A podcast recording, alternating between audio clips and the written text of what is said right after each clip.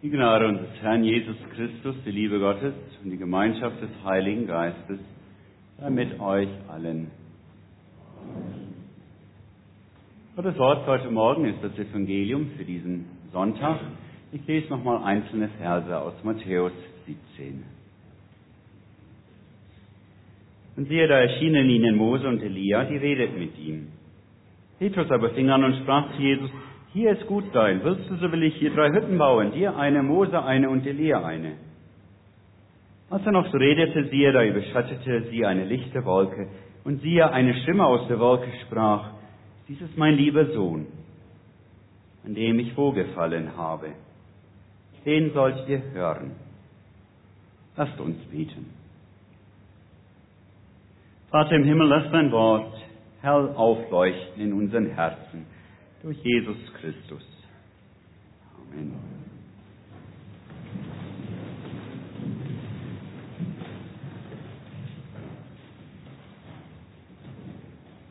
Wie macht man das, dass man glaubt? Muss man sich da irgendwie Besonderes konzentrieren? Muss man da irgendwelche besonderen Gefühle haben? Gibt es da irgendwelche Methoden oder irgendwelche Schritte, die man folgen muss oder kann, um zum Glauben zu kommen? Ja, wie habt ihr das eigentlich gemacht, dass ihr glaubt? Und was fühlt ihr eigentlich dabei? Liebe Gemeinde, vielleicht sind euch solch oder solch ähnliche Fragen auch schon einmal gestellt worden. Ganz unwahrscheinlich ist das nicht, denn wir leben ja umgeben von immer mehr Menschen, die keinen Bezug mehr zum christlichen Glauben haben.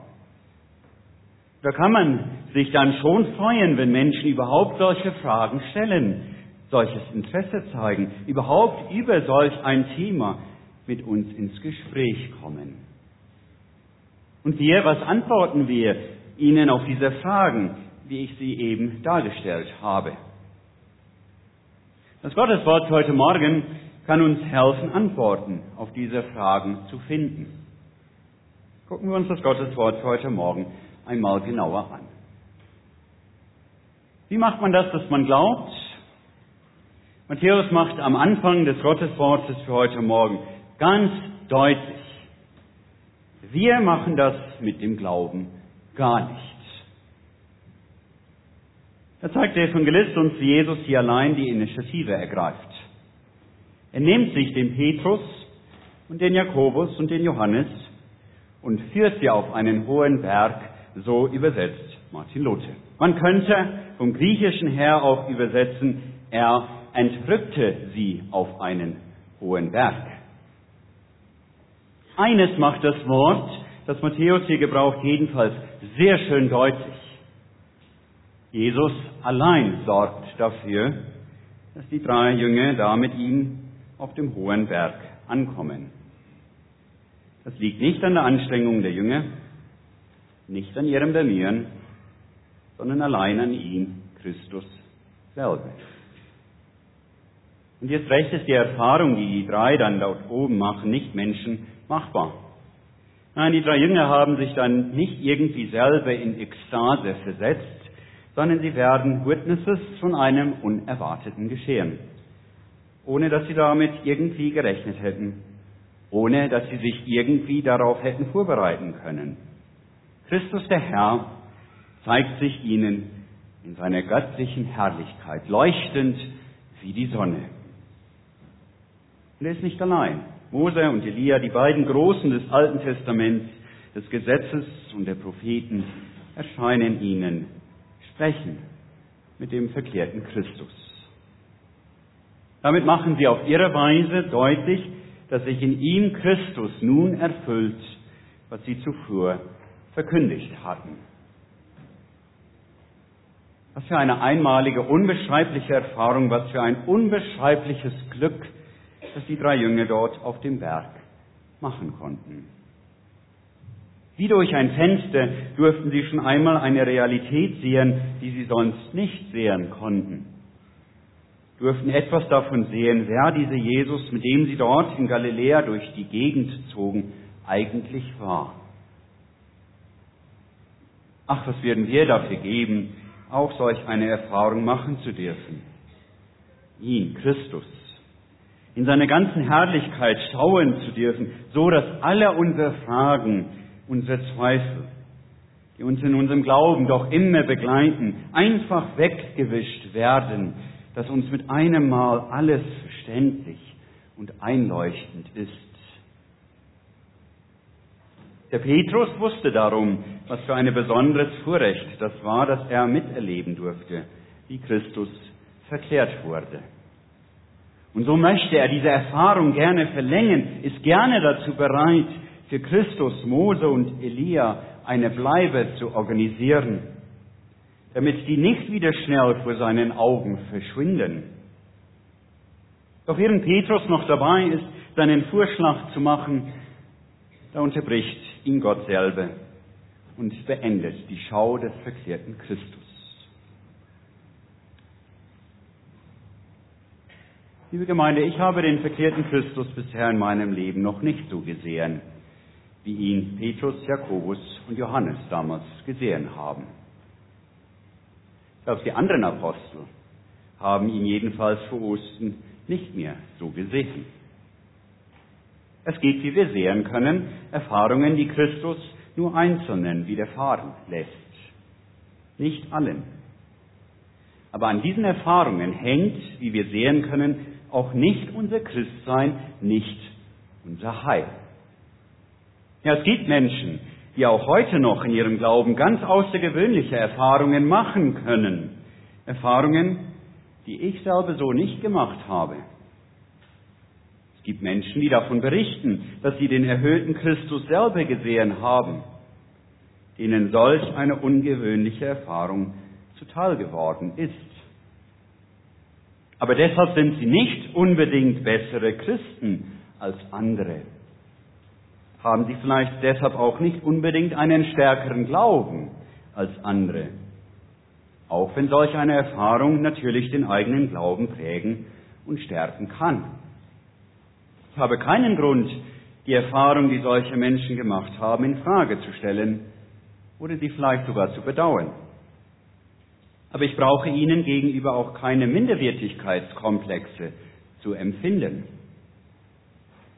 Und da gibt es vermutlich sehr viel mehr unter uns, die in ihrem Leben schon einmal so etwas Ähnliches empfunden haben, wie der Petrus oben auf dem Berg. Herr, hier ist gut sein. Da war der Gottesdienst einfach so schön, so wunderbar, dass man sich wünschte, er würde nie zu Ende gehen. Dass man sich wünschte, jetzt in diesem Augenblick möge der Herr doch bitte wiederkommen und uns gleich wie immer in seiner himmlischen Herrlichkeit weiter feiern lassen. Solche Höhepunkte des Glaubens haben einige von uns vielleicht schon einmal oder vielleicht auch mehrere Male in unserem Leben gemacht. Aber auch an solchen Erfahrungen hängt unser Glaube nicht. Ist recht nicht daran, dass wir uns als Christen immer nur glücklich und selber ein bisschen verklärt fühlen. Ich kann auch ohne solche Erfahrungen, auch ohne große Glücksgefühle Christ sein. Und wenn ich solche besonderen Erfahrungen mache, dann bin ich nie ich selber es gewesen, der es irgendwie geschafft hätte, solche Erfahrungen in sich hervorzurufen, sondern dann war es immer Christus allein, der uns auf diesen Weg geführt hat, ohne unser Zutun, ohne unsere Mitwirkung. Ja, es mag sein, dass wir auch mit anderen Menschen über solch besondere Erfahrungen in unserem Glauben sprechen können. Aber wenn wir es tun, dann bitte immer so, dass dies eine ganz deutlich bleibt. Diese Erfahrungen machen nicht unser Christsein aus. Diese Erfahrungen können von Christ zu Christ unterschiedlich sein und sie bleiben vor allem immer Geschenk und Gnade Christi allein. Von uns nicht hervorzurufen oder zu manipulieren. Nein, es gibt keine Methode, auf dem Berg der Verklärung zu landen. Als der Petrus noch dabei ist, darüber zu träumen, wie er diese wunderbare Erfahrung, die er gerade macht, fortsetzen kann, unterbricht Gott seinen Gedankengang, indem er spricht. Gott den Vater kriegt Petrus dort oben auf dem Berg der Verkehrung nicht zu sehen. Nur hören kann er seine Stimme. Und diese Stimme ladet nun auch ihn und die beiden anderen Jünger zum Hören ein, nicht zum Sehen. Dies ist mein lieber Sohn, an dem ich vorgefallen habe, den sollt ihr hören. Nein, sehen können wir ihn, den erhöhten und verklärten Christus zu Lebzeiten hier auf Erden in der Regel nicht. Aber hören können wir ihn. Ja, hören sollen wir ihn.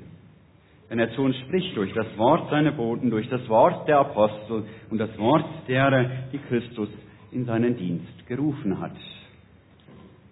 Das Hören, liebe Gemeinde, ist die Art und Weise, in der Christus den Glauben bei uns schaffen, ihn stärken und erhalten will.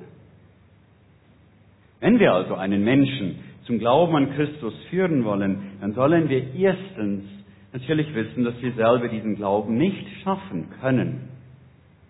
Wir sollen dann aber zweitens ihn hören lassen, was Christus sagt. Ja, was das Wort der Apostel und Propheten von Christus sagt. Den sollt ihr hören. Ja, ich weiß, diese Worte aus der Wolke klingen heute altmodisch und überholt. Wir leben heute in einer Gesellschaft, in der nicht mehr so sehr das Hören angesagt ist, sondern das Sehen, das Visuelle. Das geht schon bei unseren Konformanten los, dass sie sehr viel stärker mit den Augen als mit den Ohren Informationen aufnehmen, dass es für sie ganz schwierig ist, einfach einmal zuzuhören. Und auch für uns Erwachsene wird das Hören immer schwieriger. Tun wir uns auch mit dem Hören eine Predigt immer schwerer, weil auch wir längst durch die Welt, die uns umgibt, aufs Sehen eingestellt sind. Doch beim Glauben lässt sich das Hören gerade nicht einfach durch Sehen ersetzen.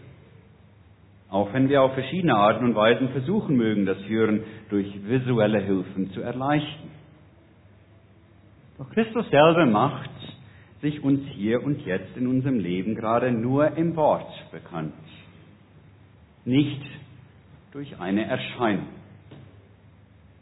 Liebe Gemeinde, wir kommen auf unserem Weg zu Christus am Hören nicht vorbei.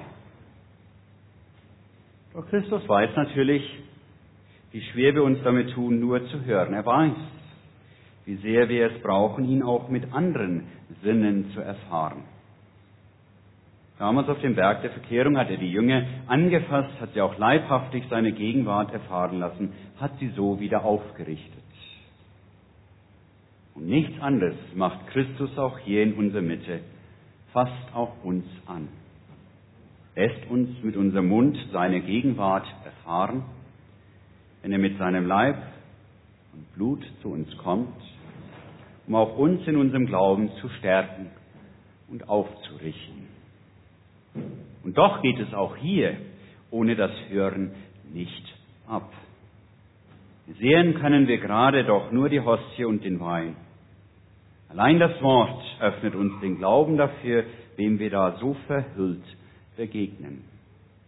Demselben Herrn, dessen Herrlichkeit die Jünger damals auf dem Berg schauen durften. Und dann ist diese außergewöhnliche Erfahrung für die Jünger auch schon wieder vorbei. Sie können noch nicht auf Dauer dort oben bleiben, wo sie Christus in seiner ganzen Herrlichkeit sehen können. Runter vom Berg müssen sie wieder. Und während Matthäus nicht sagt, wie Christus die drei auf dem Berg geführt hat, bringt er sehr deutlich zum Ausdruck, wie sie wieder vom Berg herunterkommen. Gehen müssen sie. Den mühsamen Weg nach unten, den Weg zurück in den Alltag, den Weg, der sie schließlich selber ins Leiden, in den Tod, in die tiefste Erniedrigung führt. Aber sie gehen diesen Weg hinter ihm Herr nicht allein. Christus, dessen Herrlichkeit sie gerade sehen durften, er geht mit ihnen mit. Er bleibt auch selber nicht dort oben und lässt es sich in seinem Lichtglanz gut gehen, sondern er geht mit ihnen hinunter, ja mehr noch, er geht ihnen voran auf dem Weg ins Leiden, in den Tod, bis ans Kreuz. Liebe Gemeinde, an Christus zu glauben, heißt ja gerade nicht, von einem High zum nächsten zu springen, von einem Glücksgefühl zum nächsten, von einem geistlichen Höhepunkt zum anderen, sondern an Christus zu glauben heißt bei ihm Christus zu bleiben, ihm nachzufolgen, ihm dessen Weg erst nach unten und erst von dort ganz nach oben geführt hat. Geben wir darum ja nicht der Versuchung, nach anderen Menschen, die sich für den christlichen Glauben interessieren, etwas vorzumachen. Als ob ein Christ immer nur glücklich, immer nur fröhlich und vergnügt sei. Nein, als Christen gehen wir manchmal auch durch ganz tiefe, dunkle Täle, durch Krankheiten, Anfechtungen, Enttäuschungen, Sorgen und wir gehen auf Wegen, die überhaupt nichts Aufregendes an sich haben, die so ganz normal, wenn nicht sogar langweilig sind. Aber wir gehen alle diese Wege ja niemals allein. Christus kommt mit. Auch bei allen Wegen in die Tiefen des Lebens, auch wenn wir nach einem wunderbaren Gottesdienst wieder in unserem Alltag mit all seinen Problemen zurückkehren. Ja, Christus, er kommt mit. Und er lässt uns dabei auf unserem Weg nicht so, wie wir sind. Er schafft in unser Herz ein tiefes Verlangen, ein Verlangen danach, dort einmal anzukommen, wo wir dasselbe, ja noch Größeres werden sehen dürfen, als das, was damals Petrus, Jakobus und Johannes sehen konnten. Dort einmal anzukommen, wo wir Christus selber in seinem ganzen Lichtglanz werden sehen dürfen. Nein, nicht nur für ein paar Minuten oder Stunden, sondern ohne Ende. Ja, selbst die schönsten Glaubenserfahrungen, selbst die schönsten Gottesdienste sind nur ein klitzekleiner Vorgeschmack davon, was uns da schließlich am Ziel unseres Weges erwartet. Hören wir gerade darum immer wieder auf ihn, Christus, damit wir nicht das Ziel unseres Lebens aus den Augen verlieren. Bleiben wir dran an ihm, auch und gerade wenn der Weg in unserem Leben anfängt, schwer zu werden und tief nach unten führt. Auch Christus ist nicht am Tod vorbei, in seine Herrlichkeit eingegangen. Anders wird es uns auch nicht gehen. Aber mit ihm, Christus, werden wir dann schließlich auch selber am Ziel ankommen. Dort, wo wir es nur noch vor Freude ausrufen werden. Herr, hier ist gut sein. Dahin will Christus uns bringen. Und die, die uns nach dem Glauben fragen, auch. Amen. Und der Friede Gottes, der Höhe ist das alle Vernunft, bewahre eure Herzen und Sinne in Christus Jesus.